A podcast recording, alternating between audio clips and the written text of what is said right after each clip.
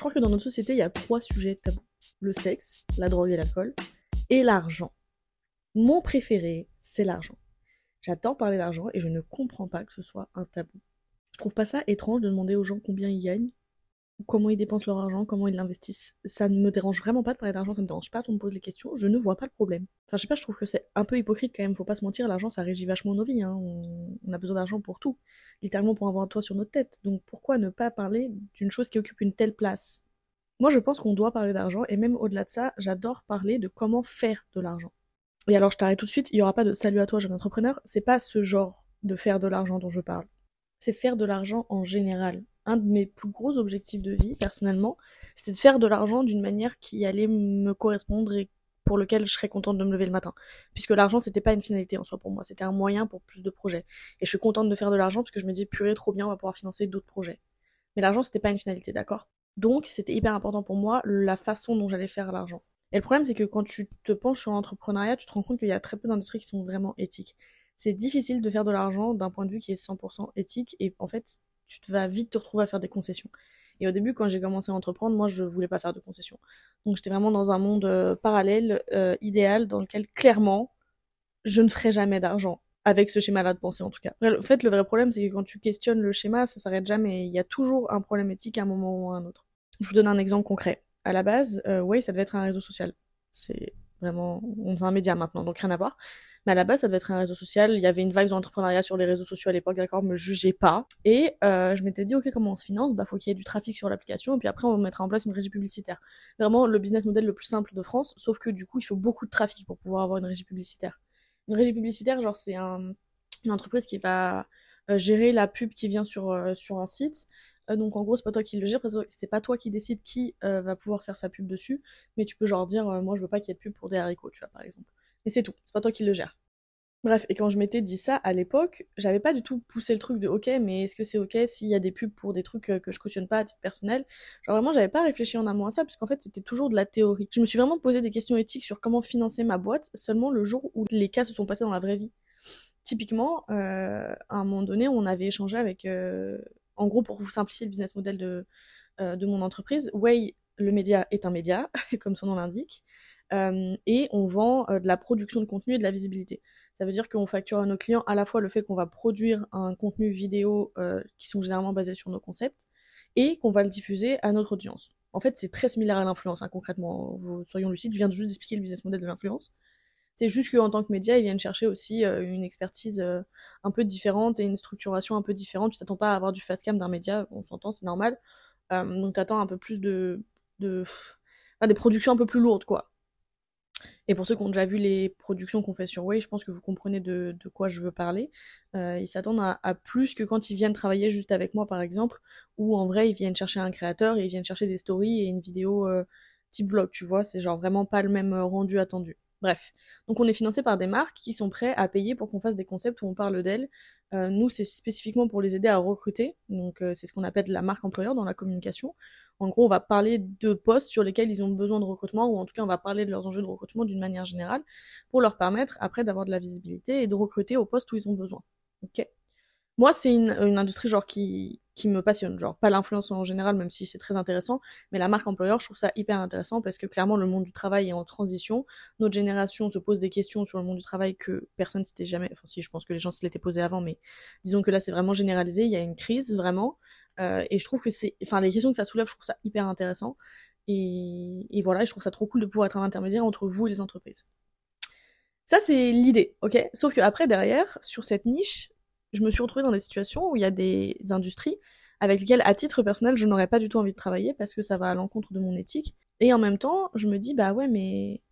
Enfin, il faut bien qu'ils recrutent ces gens. Tu vois, ils recrutent. Enfin, on parle juste d'un poste, là, on parle pas de, de leur fonds de commerce, on parle de de comment ils de, de qui travaille là-bas, tu vois, il y a des gens qui travaillent là-bas, on peut pas nier que toute cette économie est là, mais on peut pas non plus nier qu'en travaillant avec eux, on cautionne aussi cette, économie. Je sais pas si c'est clair ce que je dis, mais euh, en fait, il y a un débat éthique à chaque fois là-dessus, et qui est euh, très variable, tu vois, euh, en fonction de, des industries. Il y en a avec lesquelles pour moi il y a aucun problème, et en même temps, je suis pas dans la boîte. Genre à tout moment il y a des problèmes de management dans la boîte et je suis pas au courant en fait. Le truc c'est que je pense que dans mon secteur, je peux vraiment pas vérifier à quel point l'éthique est ok ou pas, et c'est pas comme quand tu fais la promotion d'un produit et où enfin tu vas sur société.com, tu regardes si la société est legit, tu testes le produit, tu enfin tu vois genre tu as un truc qui est palpable entre les mains, moi pas du tout. Et je pars du principe que, euh, que là, on parle de job, tu vois. Donc, c'est très différent. Genre, euh, un job n'est pas un produit, tout le monde a besoin de trouver un job. Et nous, on vous présente des, des possibilités. Donc, euh, le, débat éthique est un peu sans fin là-dessus. Et je pense vraiment qu'il n'y a pas de manière de faire d'argent qui soit 100% éthique. En tout cas, pas de manière conséquente. C'est-à-dire pas assez d'argent pour financer un business je pense que tu peux faire de l'argent de manière éthique en étant freelance, etc. Tu vois, en travaillant avec qui t'as envie, euh, de la manière dont t'as envie et tout ça. Et puis l'éthique, faut garder en tête que ça t'est propre, tu vois. Mais euh, par contre, je pense que euh, d'une manière générale, quand tu veux faire monter un business et donc scaler tes, tes rentrées d'argent, il n'y a pas de solution 100% éthique. C'est que des concessions et des compromis. Et ça, c'est important parce que ça veut dire que d'une certaine manière, tu vas avoir l'impression de te vendre.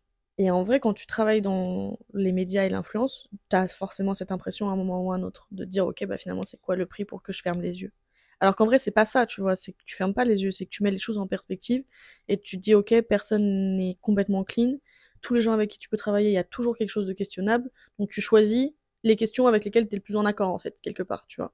Clairement, je me suis égarée, c'est pas du tout de ça dont je voulais parler, je voulais parler d'argent à la base. Je pense que c'est important parce que c'est ça, moi, qui a fait que j'ai mis longtemps à faire de l'argent avec ma boîte, c'est parce que pour moi, il y avait rien qui était assez éthique pour que je sois ok de, de, de travailler avec ces gens-là ou, ou de me lancer dans une industrie ou une autre, tu vois. Genre, euh, vraiment, j'étais là, enfin, j'avais une vision utopiste de la chose, je me disais non, moi, je ferais pas comme ça. Euh, et j'étais vraiment convaincue qu'il y avait une façon éthique de faire de l'argent euh, à large échelle, ce dont je ne suis plus forcément convaincue à l'heure actuelle. Mais là, on parle d'un prisme entrepreneurial, d'accord? Euh, sachant que pour la, pour quand même euh, mettre en perspective l'entrepreneuriat, on en parle beaucoup. On parle beaucoup de faire beaucoup d'argent avec beaucoup de e-commerce, on va pas se mentir. Hein.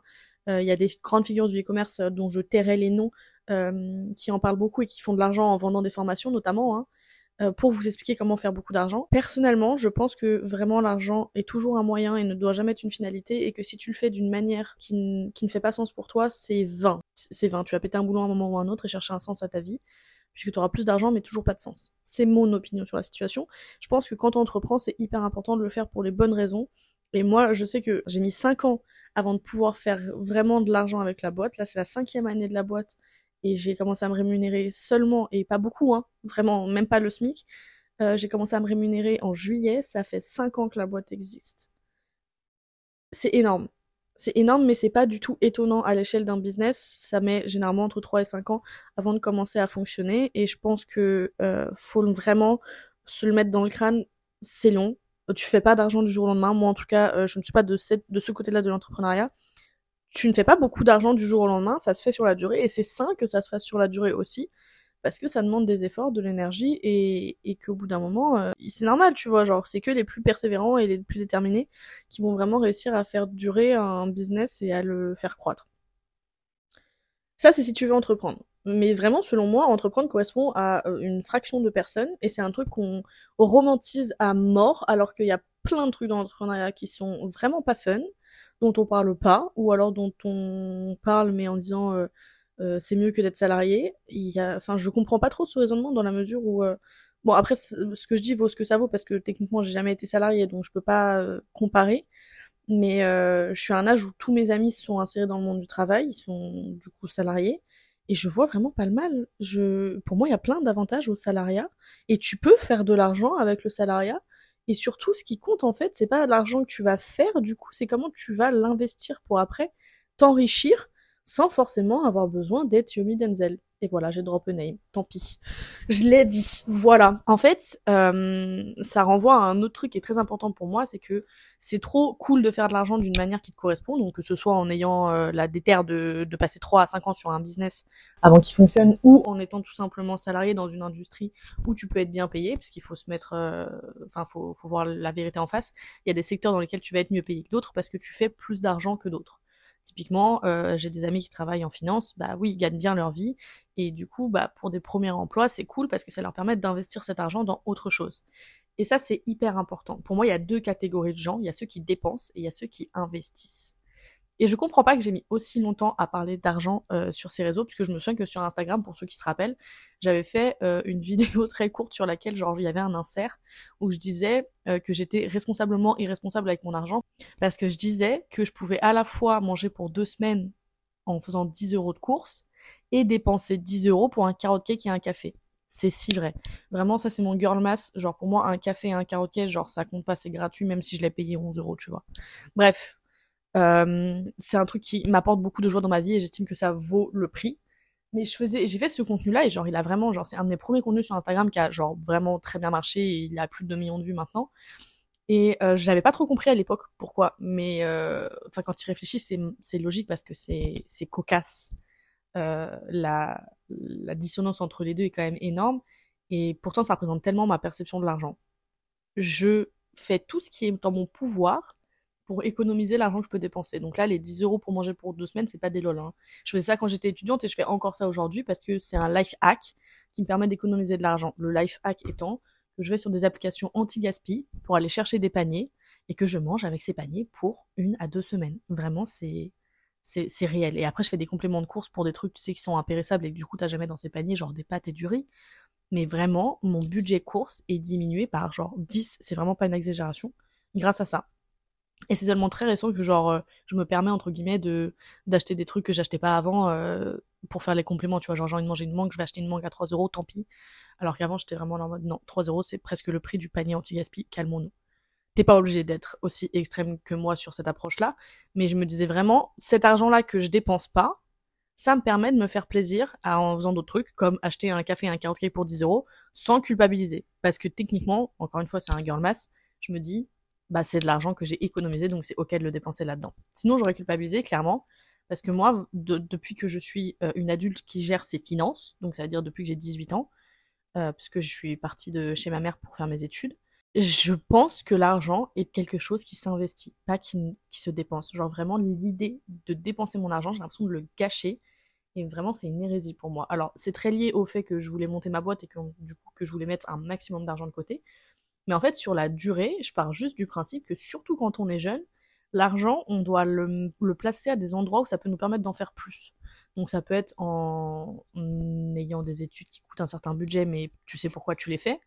Ça peut être euh, en montant un business parce que tu as envie de tester quelque chose et puis bah tant pis si ça donne rien après, tu auras appris des trucs. Euh, ou ça peut être en plaçant en bourse, enfin ça peut être en plein de, plein de, de ça peut être de plein de façons possibles, mais pour moi, l'argent doit s'investir. Vraiment, je, je, enfin, j'étais un peu matrixée avec ça à un stade où, quand j'étais plus jeune, genre, c'était penser 5 euros dans une pinte, j'étais là en mode, à aucun moment, genre, c'est de l'argent gâché, vraiment. J'étais un peu ravagée. Je pense que c'est un stade où c'est vraiment pas sain non plus. Mais pour moi, le secret, entre guillemets, pour s'enrichir, c'est simplement de percevoir l'argent comme une denrée limitée que tu dois investir pour en faire plus. Les riches restent riches parce qu'ils mettent en place des systèmes qui fait que l'argent travaille pour eux. Par exemple, enfin la bourse, c'est un truc où on pense toujours que il faut être, euh, je sais pas, Elon Musk pour comprendre comment ça fonctionne, mais pas du tout. Enfin, tu te formes, tu, c'est accessible à tout le monde et tu peux faire des placements qui sont super safe parce qu'on parle de la bourse, on parle tout de suite du, Bitcoin, tu vois, et des et des crypto-monnaies. Et oui, les crypto-monnaies sont archi volatiles. C'est un enfin c'est un savoir-faire, tu vois, de pour moi de de faire de la bourse, d'investir dans les crypto-monnaies. Par contre, il y a plein d'investissements qui sont super safe ou que tu, que tu fais sur la durée, ou juste c'est comme euh, placer de l'argent sur ton livret épargne, sauf que bah là ça va te rapporter beaucoup plus. Et plus tu le fais jeune, plus ça va te rapporter de l'argent sur la durée. Il y a une meuf sur TikTok qui en parlait, genre, euh, je sais pas si vous voyez qui c'est, c'est une américaine, qui parle de tous les trucs que son petit ami riche a appris et qu'elle, elle a pas appris en tant que non riche.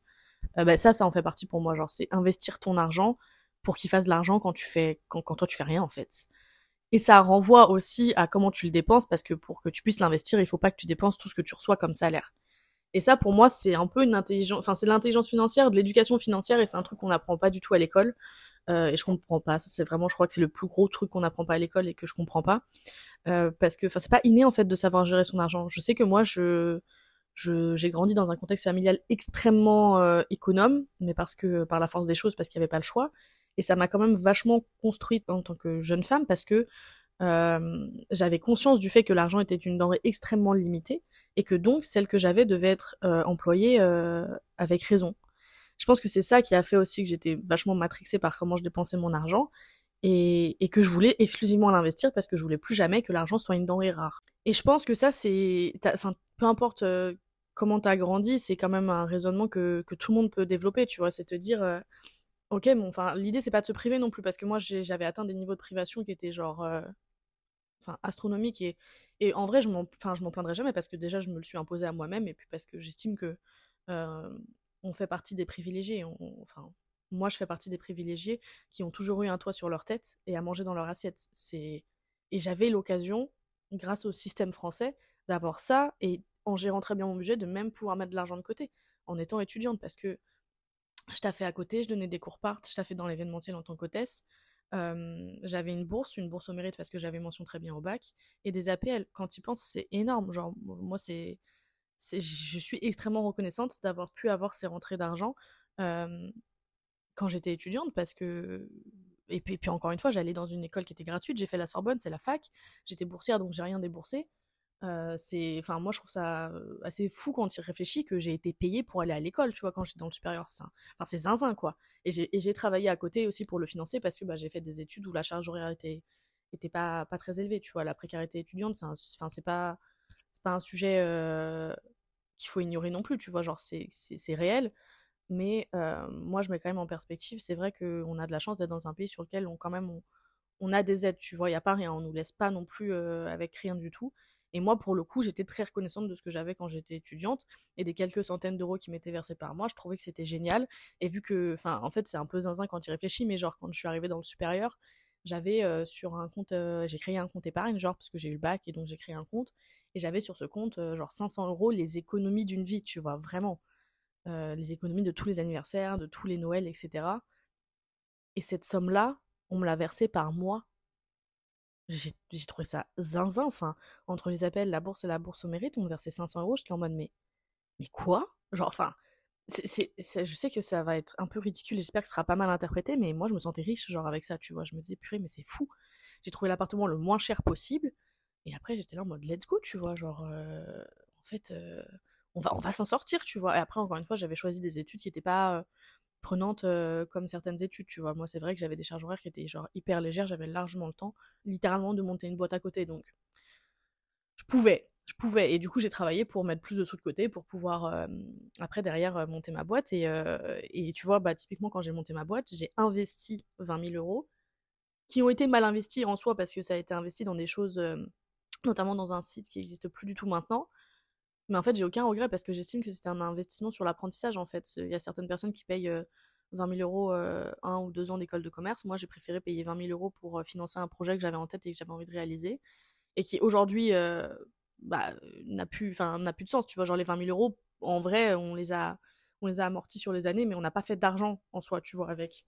Mais par contre, ça m'a lancé sur un projet qui après évolué, qui est devenu un média et qui aujourd'hui fait, fait de l'argent, tu vois. Enfin, c'est ça que j'avais en tête quand je vous ai dit, pour moi, l'argent doit s'investir et doit pas seulement s'investir pour euh, lui-même faire plus d'argent à court terme, mais aussi sur le long terme pour que vous développez des, des sources de, de, revenus euh, annexes, tu vois. Et pour moi, genre, euh, enfin, être, être salarié et par exemple investir dans l'immobilier, acheter ton appartement et puis investir en bourse, c'est une très très bonne façon d'utiliser ton argent sans pour autant aller dans l'extrême de dire je vais monter ma boîte et tout parce qu'après c'est d'autres problèmes tu vois genre euh, c'est déjà pas mince à faire d'acheter un appartement et d'investir dans l'immobilier genre c'est très bien comme schéma pour s'enrichir et je trouve que que ouais faut faire attention avec la perception de l'entrepreneuriat et comme en fait je trouve que c'est pas sain de se dire que l'entrepreneuriat est le seul moyen de faire beaucoup d'argent.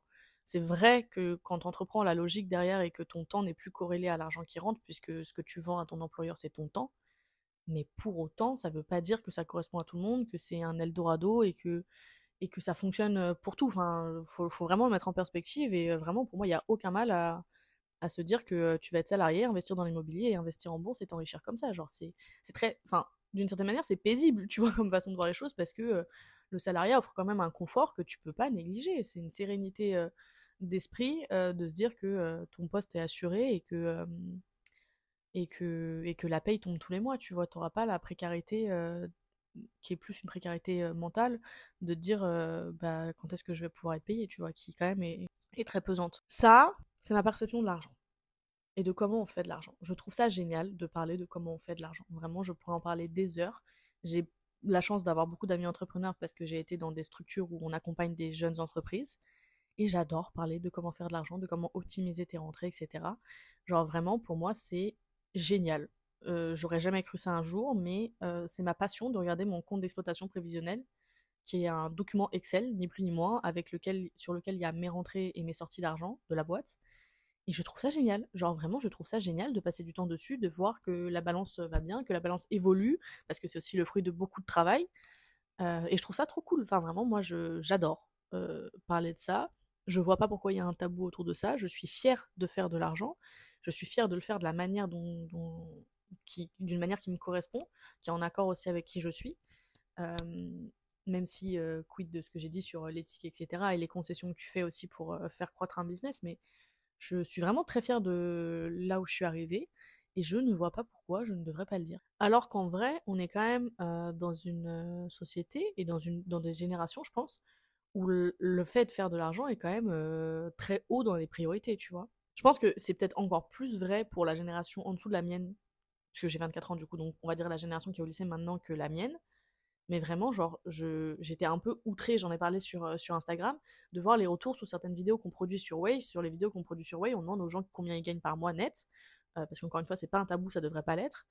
Euh, et il y a un mec qui est consultant en finance qui gagne 2750 net avec les tickets resto etc genre vraiment net dans sa poche. Et il y a eu énormément de gens en commentaire qui étaient là en mode c'est pas beaucoup c'est rien enfin vraiment il y a eu des propos mais genre mais de zinzin un mec qui a dit 43 000 euros mais respecte-toi t'es payé comme un esclave mais on est où? Vraiment, je suis, je vous jure que je suis outrée parce que, enfin, moi, je m'en suis rendu compte, je pense, en ayant 24 ans et en ayant tous mes potes qui s'insèrent sur le monde du travail. 2750 euros en premier taf post-diplôme, c'est énorme. Je ne connais personne, très peu de gens, qui gagnent ce prix-là en post-diplôme et qui ne travaillent pas dans la finance. Je ne connais personne qui gagne ce prix-là et qui ne travaille pas dans la finance. Vraiment, tu vois, on a fait plein d'interviews de plein de professionnels différents. Là, ça fait un an qu'on prod les interviews qu'il y a sur Way. Et donc, je sais pas, on a dû voir passer, euh, vraiment, je vais dire n'importe quoi en termes de chiffres, mais peut-être 50 profils. Et ce mec-là fait partie des gens les mieux payés qu'on ait reçus. Genre, vraiment, il y en a très peu qui s'approchent des, des, des 3000 euros nets. Et surtout encore moins en post-diplôme. Tu vois, on a eu des messieurs qui avaient 50 ans, qui avaient beaucoup de carrière derrière eux, qui bien sûr gagnaient ça ou plus, tu vois, gagnaient plus de 3000 euros mais après 20 ans de carrière. Enfin, en fait, il faut se dire que quand tu arrives sur le monde du travail, sur le monde, dans le monde salarial, ton salaire se gagne, tu vois. Forcément, en début, tu vas pas gagner 5000 euros euh, net dans ta poche. Ça se gagne avec le fait que tu vas travailler, prouver que tu es investi dans ton travail, etc. Enfin, en fait, ce que je dis là, ça va peut-être sembler genre évident à certaines personnes, mais quand je regarde les commentaires, je suis un peu inquiète. Genre, je me dis non, pas du tout, tu vois. Mais en fait, J'espère que c'est des gens qui sont en troisième qui commandent ça sous, sous mes vidéos, euh, sous les vidéos de Way et qui se rendent pas compte encore, tu vois. Mais c'est énorme. Enfin, vraiment, c'est énorme ce prix-là. Et en fait, il y a un paradoxe infini entre le fait que on veut faire de l'argent et qu'on estime euh, que, euh, que pour bien vivre, il faut 3000 euros net, tu vois. Et en même temps, on va shamer ceux qui font vraiment beaucoup d'argent. Enfin, au bout d'un moment, genre, faut être cohérent, tu vois. Enfin, ça veut dire que purement ni plus ni moins, les gens qui, qui ceux qui font beaucoup d'argent, ils sont juste jaloux, quoi, mais c'est triste. Moi, je crois dur comme fer qu'on doit parler d'argent, que c'est comme ça que le commun des mortels, comme vous et moi, on va avoir la capacité de faire plus d'argent aussi. C'est en en parlant, c'est en parlant de, en ayant une éducation financière, en s'intéressant aux façons de faire de l'argent, qui ne sont pas celles qu'on nous a montré toute notre vie, à savoir euh, être salarié ou euh, lancer une start-up à succès. Il y a plein de façons de faire de l'argent, il y a plein d'entre-deux. Il faut juste être intelligent avec euh, les rentrées que vous avez et la façon dont vous dépensez votre argent, donc les façons dont vous l'investissez. Mais en fait, pour ça, faut en parler. Peut-être que à l'occasion, je ferai un solo podcast sur euh, les autres sujets euh, tabous, comme dirait l'autre.